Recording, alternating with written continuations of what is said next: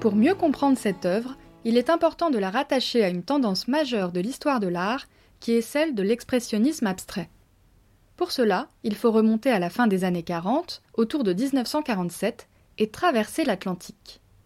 Nous sommes à l'issue de la Seconde Guerre mondiale, et l'avant-garde européenne qui régnait alors sur Paris se déplace à New York. La ville américaine devient un épicentre artistique, le foyer international de l'art contemporain. La plupart des intellectuels européens, qu'il s'agisse d'écrivains ou d'artistes, se sont exilés à New York à cette époque pour fuir la crise économique liée à la guerre, mais aussi la montée du fascisme, et pour trouver davantage de liberté.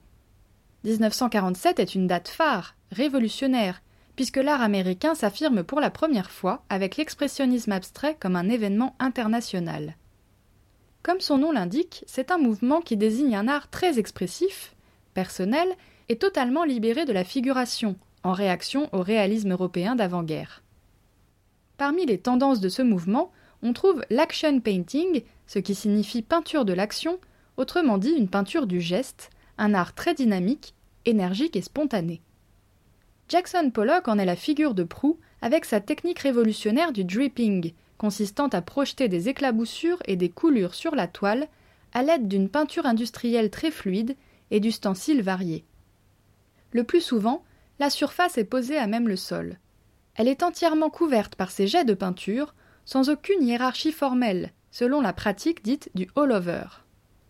Cette technique du dripping est extrêmement libératrice, puisqu'elle laisse totalement libre cours à l'émotion et à l'expression individuelle de l'artiste.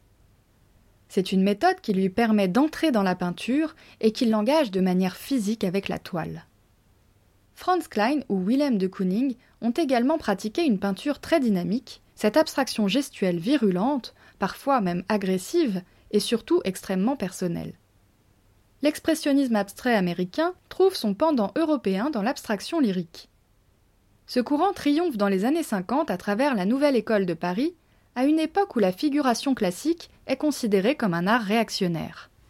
L'abstraction lyrique va à l'encontre de l'abstraction géométrique et du constructivisme, c'est un art subjectif qui privilégie l'émotion, l'affect et une gestuelle virtuose, presque chorégraphique, plus spécialement à travers la peinture des calligraphes, comme Hartung, Mathieu ou De Gotex.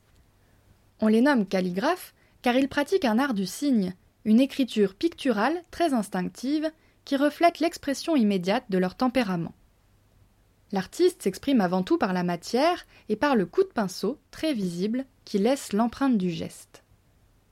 On le voit, aux États-Unis comme en Europe, la veine de l'expressionnisme abstrait a réellement triomphé jusque dans les années 70.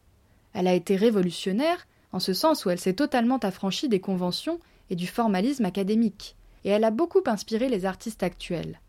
L'abstraction revient d'ailleurs en force depuis maintenant quelques années.